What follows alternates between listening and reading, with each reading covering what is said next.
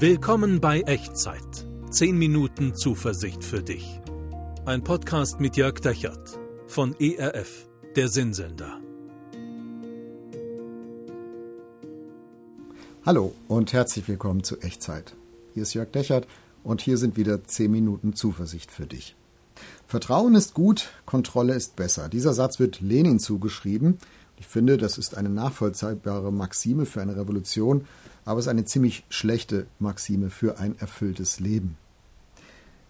Unser Kontrollbedürfnis ist ja ganz unterschiedlich ausgeprägt bei uns als Menschen. Ich habe so meine Lebensbereiche, wo ich sagen würde, wenn ich ehrlich bin, ja, da denke ich, Vertrauen ist gut, Kontrolle ist besser. Also zum Beispiel, wenn es darum geht, eine Präsentation vorzubereiten, die ich zu halten habe, hm, da lasse ich mich ungern von anderen unterstützen, weil ich lieber selber so die Finger drin habe und genau gucken will, ob das nachher mit den Folien und den Pixeln und allem auch so ist, wie ich mir das vorstelle oder wenn es darum geht, äh, irgendwo auf einer Bühne zu stehen, ähm, irgendwie aufzutreten, zu kommunizieren oder Veröffentlichung. Also da habe ich schon gerne so nochmal die letzte Kontrolle, den letzten Schliff.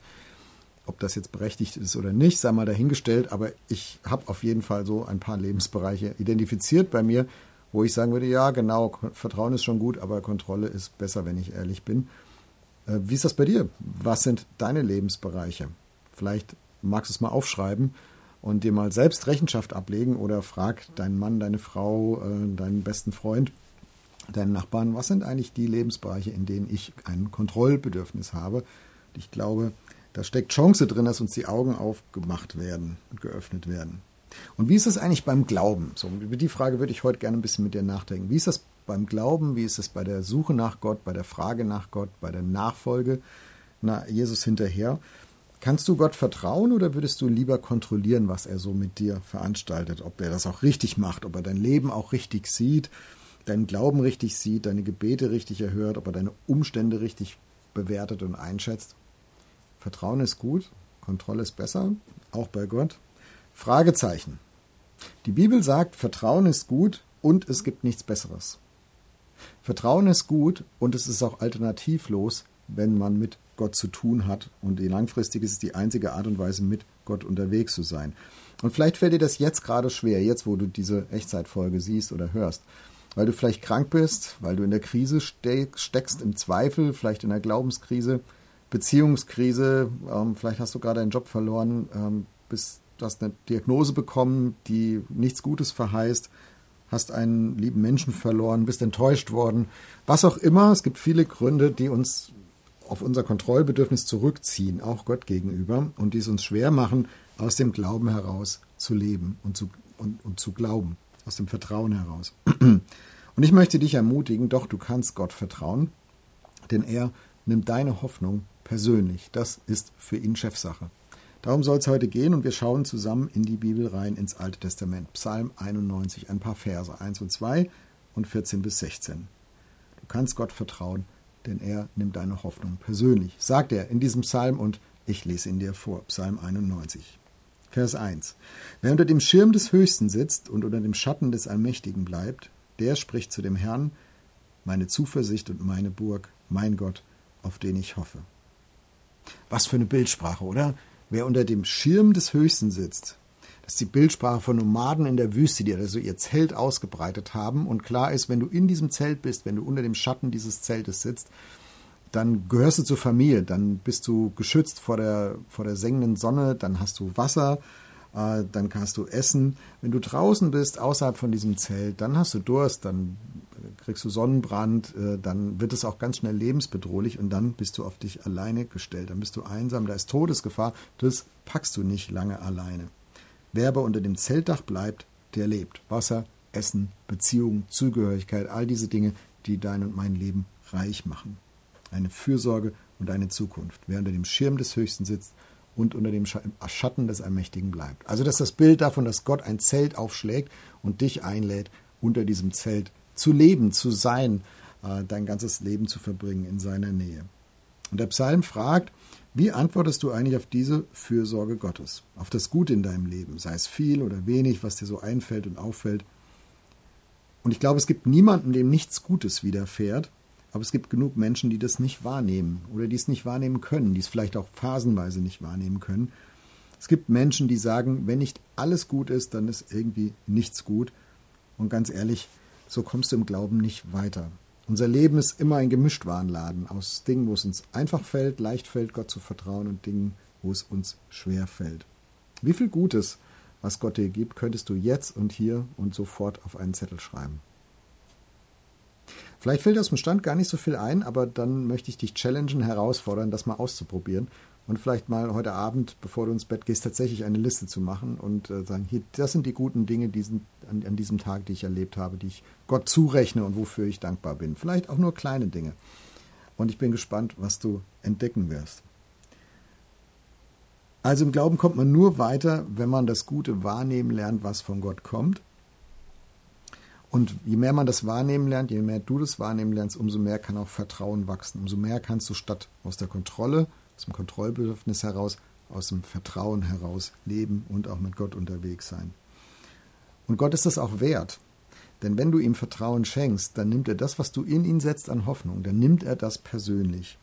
Das ist das Ende dieses Psalms und da möchte ich dir auch noch drei Verse vorlesen, Vers 14 bis 16. Da heißt es über den, der Gott vertraut, Zitat, er liebt mich, darum will ich ihn erretten. Er kennt meinen Namen, darum will ich ihn schützen. Er ruft mich an, darum will ich ihn erhören. Ich bin bei ihm in der Not, ich will ihn herausreißen und zu Ehren bringen, ich will ihn sättigen mit langem Leben und ihm zeigen mein Heil. Das ist so verrückt. In diesem Psalm dreht sich die Perspektive und das Ende von diesem Psalm gibt die Gedanken Gottes über dich wieder, wenn du ihm vertraust. Also das ist so, als würde man Gott beim Denken zuhören können. Und da steht ganz oft, Gott will. Gott will dich retten, Gott will dich beschützen, Gott will dich erhören, Gott will dich ehren, Gott will dich sättigen. Und bei Gott ist dieses Wollen, dieses Gott will, ist kein, kein amateurhaftes Stolpern und Stümpern und naja, er hat sein Bestes versucht, aber leider nicht geschafft, sondern eine feste Bank. Aus diesem Willen Gottes heraus ist die ganze Welt entstanden. Alles, was wir sehen können, alles, was wir anfassen können, das ist da, weil Gott es wollte und weil es Gott es in die Existenz hineingesprochen hat. Und wenn du die ganze Wucht dieser, dieser Zusage mal spüren willst für dich, für dein Leben, dann setz mal überall, wo hier er steht, deinen eigenen Vornamen ein. Also zum Beispiel so. Jörg liebt mich, darum will ich ihn erretten. Tanja kennt meinen Namen, darum will ich sie schützen. Eckart ruft mich an, darum will ich ihn erhören. Ich bin bei Gabi in der Not, ich will sie herausreißen und zu Ehren bringen. Ich will Jan sättigen mit langem Leben und will ihm zeigen mein Heil. Und so weiter. Und ich wünsche das von Herzen, dass du, dass du das erkennen kannst, wahrnehmen kannst, wie persönlich Gott deine Hoffnung nimmt, wenn du ihm vertraust, wenn du zu ihm sagst, du bist meine Burg, meine Zuversicht, mein Gott, auf den ich hoffe. Du kannst Gott vertrauen, denn er nimmt deine Hoffnung persönlich. Und vielleicht, vielleicht ist es an der Zeit, dass du Gott das mal ganz persönlich sagst. Und ich würde dir gerne bei helfen, wenn du magst. Bete mit mir, mach die Worte, die du mich sagen hast, zu deinem Gebet innerlich im Herzen und ähm, wir sagen Gott einfach mal dankbar für das Gute in deinem Leben und wir sagen Gott auch Dank äh, dafür, dass er deine Hoffnung so persönlich nimmt. Lass uns beten. Gott, du bist meine Burg, meine Zuversicht, meine Hilfe. Auf dich hoffe ich. In deinem Zelt will ich leben, mein Leben lang. Ich vertraue auf deine Fürsorge, auf deine Vorsorge, auf deine Versorgung. Danke, dass du so gut zu mir bist. Öffne mir die Augen für das Gute, was du mir heute geschenkt hast an diesem Tag. Öffne mir die Augen für das Gute, was du in mein Leben gebracht hast und immer wieder bringst. Danke, dass du meine Hoffnung in dich so persönlich nimmst, dass die bei dir Chefsache ist. Und ich möchte auch für die kommende Woche, für die Zeit, die vor mir liegt, vielleicht auch für die Krisen und für die schwierigen Momente, möchte ich dir vertrauen, dass du da bist, dass du auftauchst und dass du dich als der erweist, der treu ist in meinem Leben. Amen. Hey, in welche Situation rein hast du das gerade gebetet? Ähm, schreib mir gerne ein bisschen darüber. Ich würde mich freuen, von dir zu hören. E-Mail an echtzeit.erf.de. Und nimm diese Gewissheit mit. Du kannst Gott vertrauen.